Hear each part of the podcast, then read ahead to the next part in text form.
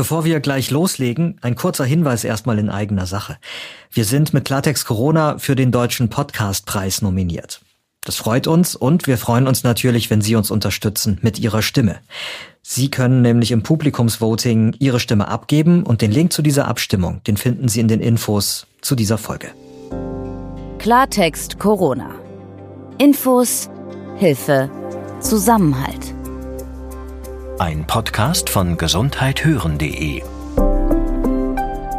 und der Apothekenumschau. Guten Tag, mein Name ist Peter Glück und heute sprechen wir unter anderem über den Sinn von Modellversuchen, wie zum Beispiel einer gerade in Tübingen läuft. Ich bin Dr. Dennis Ballwieser. Ich bin Arzt und Chefredakteur der Apothekenumschau. Sie sind mit Ihren Fragen, die Sie uns an redaktion.gesundheithören.de schicken, schon weiter als die Diskussion in Deutschland. Während hier vor allem über das Schnelltesten gesprochen wird, wollen Sie eigentlich mehr über das Impfen wissen. Und die Antworten auf diese Fragen, die geben wir Ihnen gleich. Heute ist Dienstag, der 30. März 2021.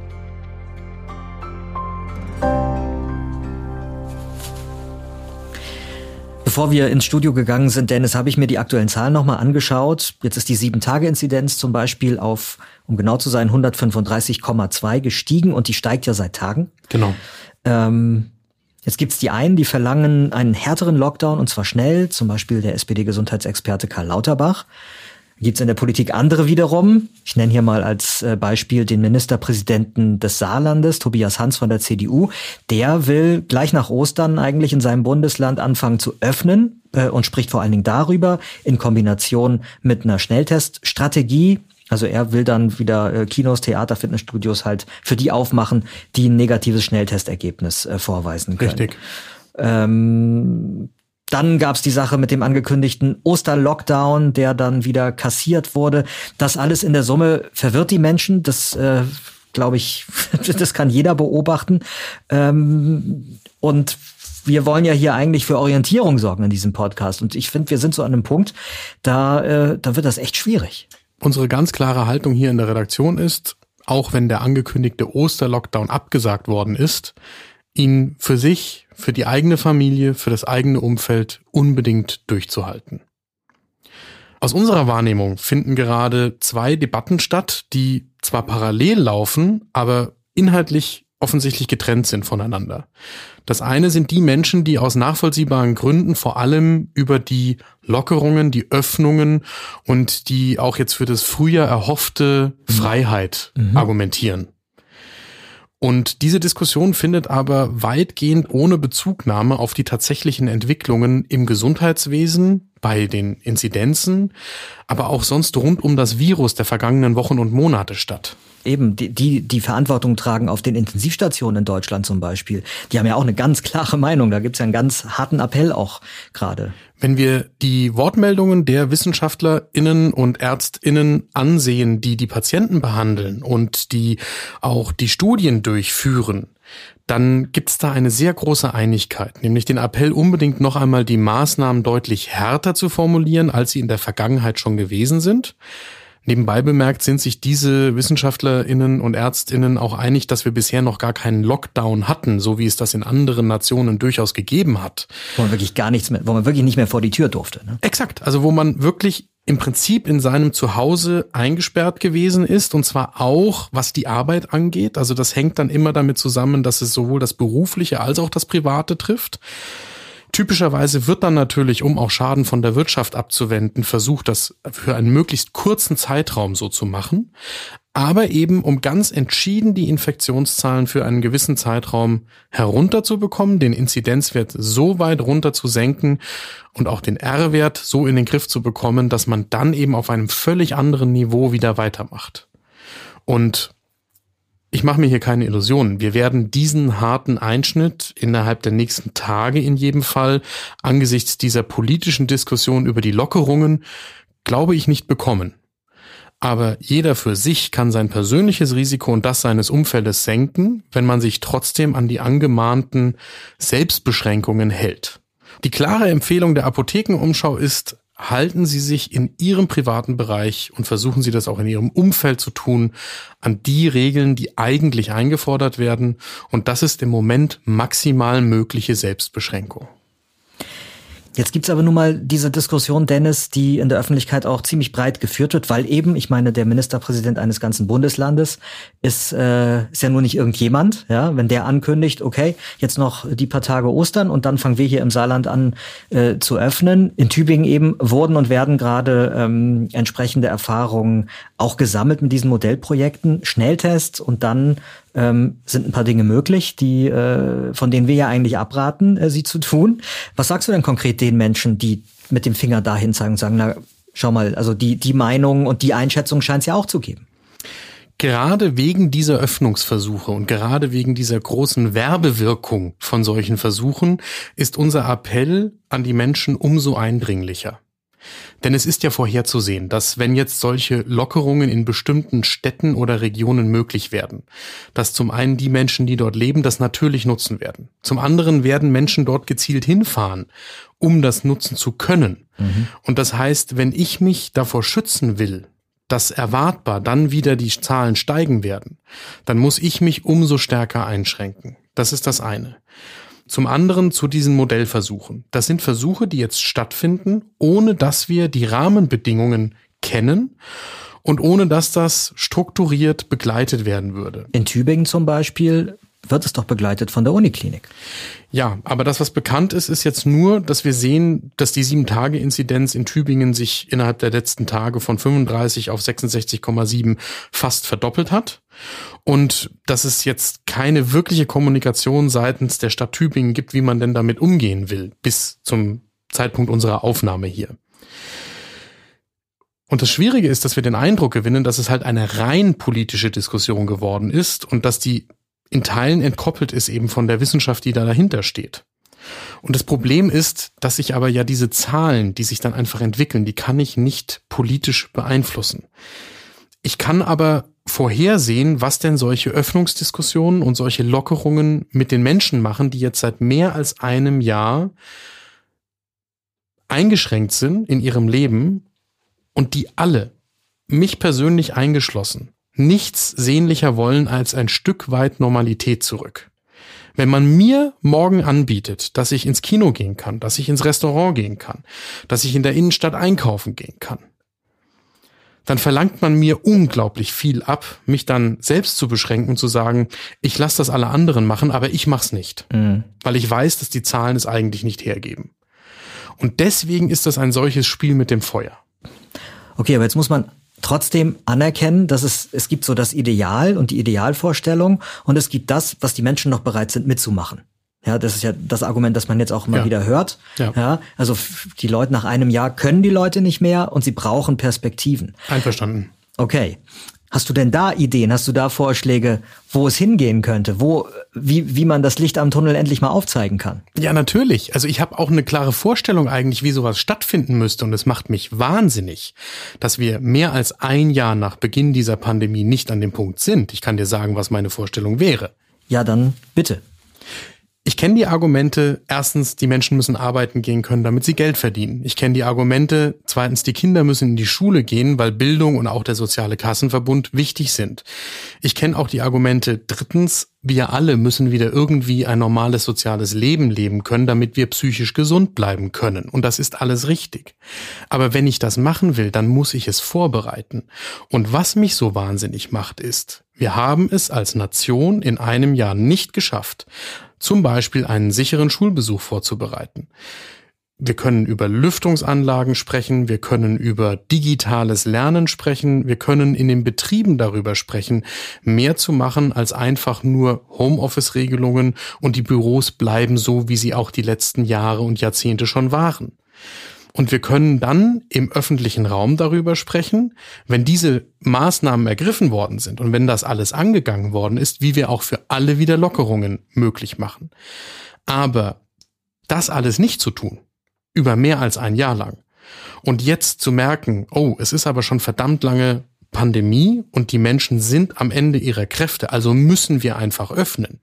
Das führt sehenden Auges in die nächste katastrophale Situation im Gesundheitswesen. Und das heißt nicht, dass man da nicht auch irgendwie wieder durchkommen kann. Vermutlich kommt man da irgendwie wieder durch. Und das irgendwie, das sind vermeidbare Todesfälle und vermeidbare Long-Covid-Verläufe. Und das ist ein verdammt hoher Preis. Ja, ich, ich glaube, dieses irgendwie, das ist auch, auch genau der Punkt, was auch so viele Menschen äh, orientierungslos und wütend auch macht, weil man ja dachte, hier in Deutschland leben wir in einem Land, das weiß, wie man so etwas organisieren kann, mit einem gewissen Vorlauf. Ja.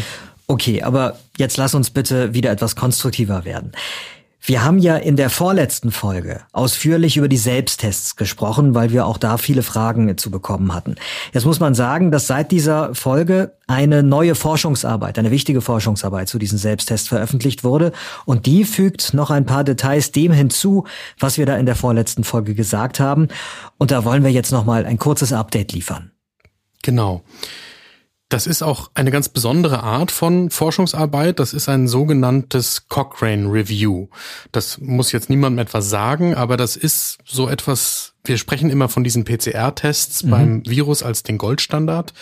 Ein Cochrane Review ist quasi der Goldstandard für evidenzbasierte Medizin, also für Medizin, die wirklich auf wissenschaftlicher Datenbasis stattfinden soll.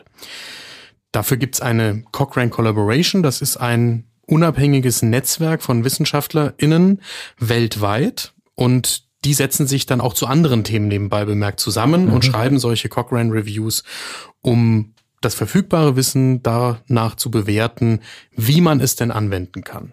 Das haben sie jetzt hier getan. 64 Studien haben sie aus den Vereinigten Staaten und Europa zu den Schnelltests ausgewertet und haben das in diesem aufwendigen Verfahren nochmal überprüft und dann sowohl ganz ausführlich, aber auch in der kurzen, knackigen Zusammenfassung veröffentlicht.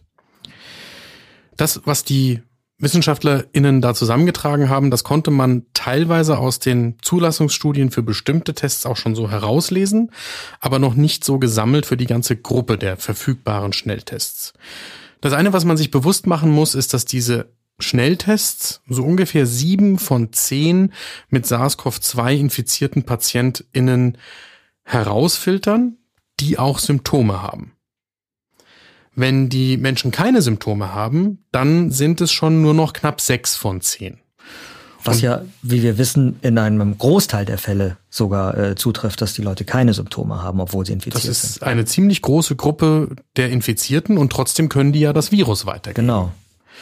Und sieben von zehn oder sechs von zehn, das klingt schon ganz anders als die Zahlen, die man so im Kopf hat, 99, irgendwas Prozent Verlässlichkeit. Das ist mathematisch alles richtig, aber was heißt das dann eben auf die Anwendungssituation heruntergebrochen? Und das haben die WissenschaftlerInnen da nochmal ganz besonders äh, herausgestellt. Es gibt Tests, die besser und die schlechter abschneiden. Da sind auch in den Ergebnissen einige genannt. Das haben wir auf apothekenumschau.de auch nochmal in einem Artikel zusammengefasst. Und dann gibt's noch zwei andere Aspekte, die die WissenschaftlerInnen betonen. Das eine ist, die Studien wurden nicht an den Menschen durchgeführt, denen heute die Tests in die Hand gedrückt werden. Sondern? Die Studien sind fast ausschließlich mit medizinischem Personal gemacht worden. Das heißt nicht, dass das alles Menschen sind, die jeden Tag so einen Test benutzen. Aber schon Menschen, die grundsätzlich wissen, wie, wie man mit sowas umzugehen hat. Ja, die, so die, die Grundtechniken einfach genau. tausendmal schon äh, ja, angewendet haben. Ja, und die auch wissen, wie man mit so einer medizinischen, technischen Betriebsanleitung umgeht, wie die in mhm. diesen Testpackungen drin liegen. Und deswegen betonen die ForscherInnen der Cochrane Collaboration nochmal, dass es besonders wichtig ist, die Tests exakt durchzuführen. Und dafür ist einfach viel gute Erklärung nötig. Ne? Das Exakt. ist ja der Knackpunkt. Ich, ich muss das genau lesen, verstehen und im Zweifelsfall beraten werden und auch einmal angeleitet. Ja. Und der letzte Punkt, den die Cochrane Collaboration noch betont, und der ist wieder interessant im Zusammenhang mit unserer Öffnungsdiskussion, Sie sagen, es gibt Daten für diese Schnelltests bei Menschen, bei denen man weiß, dass sie irgendwie mit SARS-CoV-2 Kontakt hatten. Es gibt keine Daten dafür, einfach breitflächig die Bevölkerung an sich zu testen, ohne dass man weiß, ob die Kontakt hatten mit SARS-CoV-2 oder nicht. Und das ist aber genau das, was wir jetzt machen, wenn wir sagen, die gesamte Bevölkerung wird zweimal die Woche idealerweise getestet. Das heißt nicht, dass das nicht funktioniert.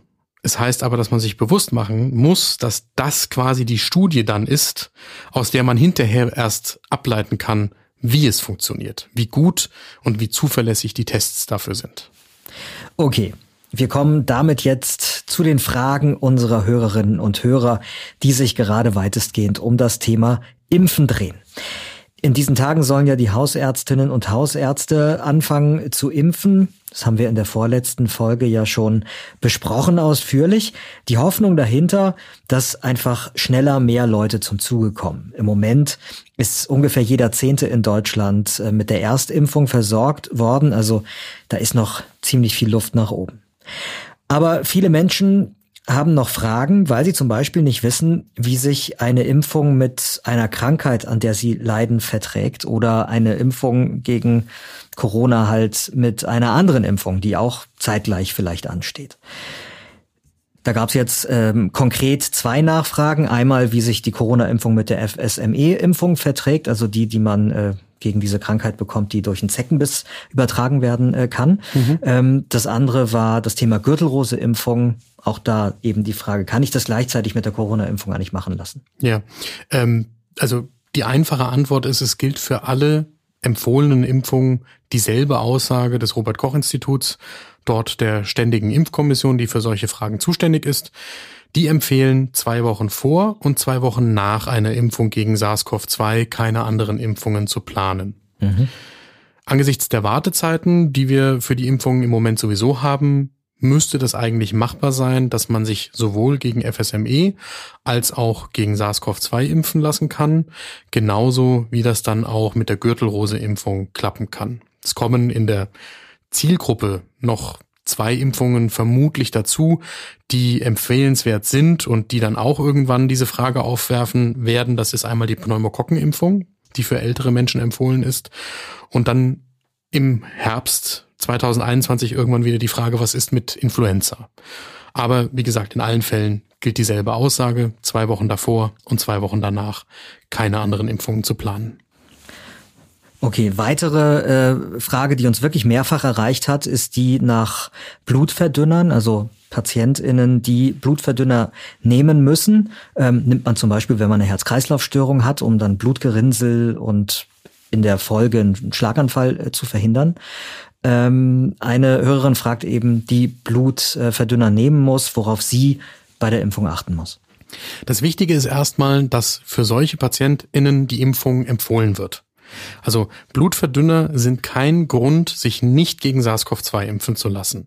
Aber es gibt ein paar Dinge zu beachten. Da noch einmal kurz vorneweg, was eigentlich das Problem sein kann. Also wir sprechen umgangssprachlich auch im medizinischen Bereich immer von Blutverdünnern. Mhm. Die machen eigentlich ja was anderes. Das sind Gerinnungshemmer. Und jetzt wird vielleicht das Problem ein bisschen leichter verständlich. Wenn meine Gerinnung gehemmt ist und dann bekomme ich einen Nadelstich und da wird mir etwas reingespritzt, dann kann das natürlich dazu führen, dass es dort einen Bluterguss gibt oder auch noch mehr. Also weil die Fähigkeit meines Blutes zu gerinnen und damit Wunden zu verschließen, die ist ja nun gerade teilweise ausgeschaltet durch die Medikation. Ja. Also die Befürchtung ist, dass da Blut dann noch rausläuft. Ja, und das kann halt an bestimmten Stellen auch wirklich blöde Nebenwirkungen verursachen und die will man gerne verhindern. Mhm. Dazu gibt's einmal ganz praktische Handlungsempfehlungen. Das heißt, für solche PatientInnen werden besonders feine Nadeln verwendet. Das zweite ist, die Empfehlung ist, zwei bis fünf Minuten lang noch einen Druck auf die Einstichstelle auszuüben, was man sonst bei anderen Personen nicht unbedingt machen muss. Und bei solchen Patienten ist ganz besonders wichtig, dass die mal die halbe Stunde nach der Impfung noch im Impfzentrum bleiben, falls man da was entdecken würde, kurz danach. Und ein letztes, wenn man da irgendwelche Fragen hat im Kopf, dann empfiehlt es sich mit der Ärztin oder dem Arzt, die mich wegen der Gerinnungsstörung oder der Blutverdünnung also behandeln, noch einmal drüber zu sprechen, ob ich die irgendwie anpassen sollte vor der Impfung. Okay, anderes großes Thema, ähm, sowohl was die äh, Fragemails angeht, als auch, wir merken das ja auch alle in, in Diskussionen, glaube ich, äh, innerhalb der Familien auch. Das ist das Thema Impfreihenfolge. Ja. Da herrscht, glaube ich, gerade größtmögliche Verwirrung auch. Ja, mhm. also und ähm, Hörerinnen und Hörern ist das eben auch nicht äh, überhaupt nicht klar, warum sie äh, wann sie dran sind, warum sie nicht dran sind ähm, und schreibt jetzt zum Beispiel eine 69-jährige Hörerin, dass sie sich wundert, dass zum Beispiel Verwaltungsangestellte in Krankenhäusern zu einer relativ hohen Priorisierungsgruppe gehören, der zwei, ähm, obwohl sie eigentlich nur im Büro arbeiten, gar nicht im, Kontakt mit Patienten und Patientinnen. Ähm, die Hörerin selbst ist eben 69 ähm, und kommt erst später dran als vielleicht ein 25-Jähriger, der zufällig im Krankenhaus im Büro arbeitet. So, das wird, glaube ich, teilweise ähm, als ungerecht empfunden, als wenig nachvollziehbar. Ja, das ist tatsächlich auch, je länger das jetzt dauert und je mehr diskutiert wird darüber, immer schwerer nachzuvollziehen. Das eine ist also, ja, es gibt die vom Robert Koch Institut auch veröffentlichten Stufen, wo man dann selber nachschauen kann, zu welcher Stufe man gehört. Eine sehr große Gruppe von Menschen gehört zu der letzten Stufe. Das ist die Stufe 6. Alle übrigen Personen im Alter von unter 60 Jahren. Und trotzdem kennen mittlerweile auch viele Menschen, die zu dieser Gruppe gehören müssten, die aber trotzdem schon geimpft worden sind. Sei es, weil ansonsten Impfstoffe hätten verworfen werden müssen, weil sie nicht mehr lange genug gehalten hätten, bis jemand aus der eigentlich jetzt zu impfenden Stufe da gewesen wäre. Oder aber auch aus weniger gut nachvollziehbaren Gründen. Und das löst genau diese Diskussionen aus. Man muss wissen, dass in der Impfpriorisierung durchaus Abweichungen möglich sind. Das war von Anfang an auch so geplant. In den Empfehlungen der Ständigen Impfkommission des Robert Koch Instituts ist es von Anfang an so angelegt gewesen, dass die Impfreihenfolge durchbrochen werden kann. Das ist auch im Februar nochmal ausdrücklich so geregelt worden, dass von der Reihenfolge der Priorisierung in Einzelfällen abgewichen werden kann. Zum Beispiel, wenn das für eine, das ist jetzt ein wörtliches Zitat, effiziente Organisation der Schutzimpfungen notwendig ist. Mhm. Und das ist natürlich eine sehr weiche Formulierung, unter die ich ganz viel packen kann.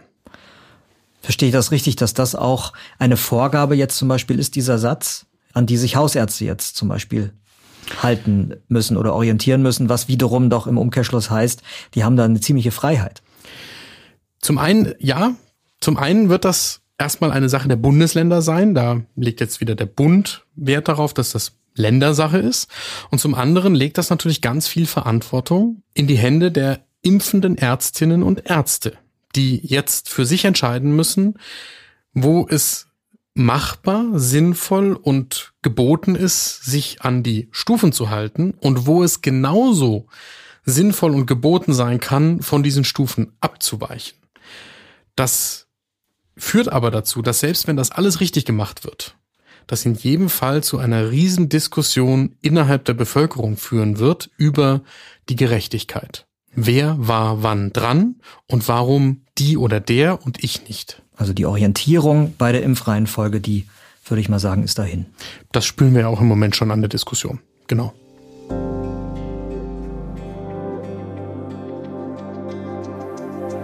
Wie eingangs schon erwähnt, Klartext Corona könnte den deutschen Podcastpreis gewinnen, aber dafür brauchen wir Ihre Stimme. Wir würden uns freuen, wenn Sie uns unterstützen würden.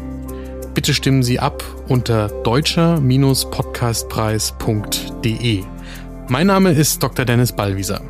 Mein Name ist Peter Glück und in der nächsten Folge, da schauen wir uns an, wie sich der zweite Lockdown konkret auf die Psyche auswirkt. Das wurde nämlich in einer neuen Studie untersucht. Professor Ulrich Hegel, der Leiter der Stiftung Deutsche Depressionshilfe, der erklärt uns die Ergebnisse dieser Studie und außerdem frage ich ihn, warum die meisten Menschen der neue Lockdown härter trifft als der erste. Klartext Corona. Ein Podcast von gesundheithören.de und der Apothekenumschau.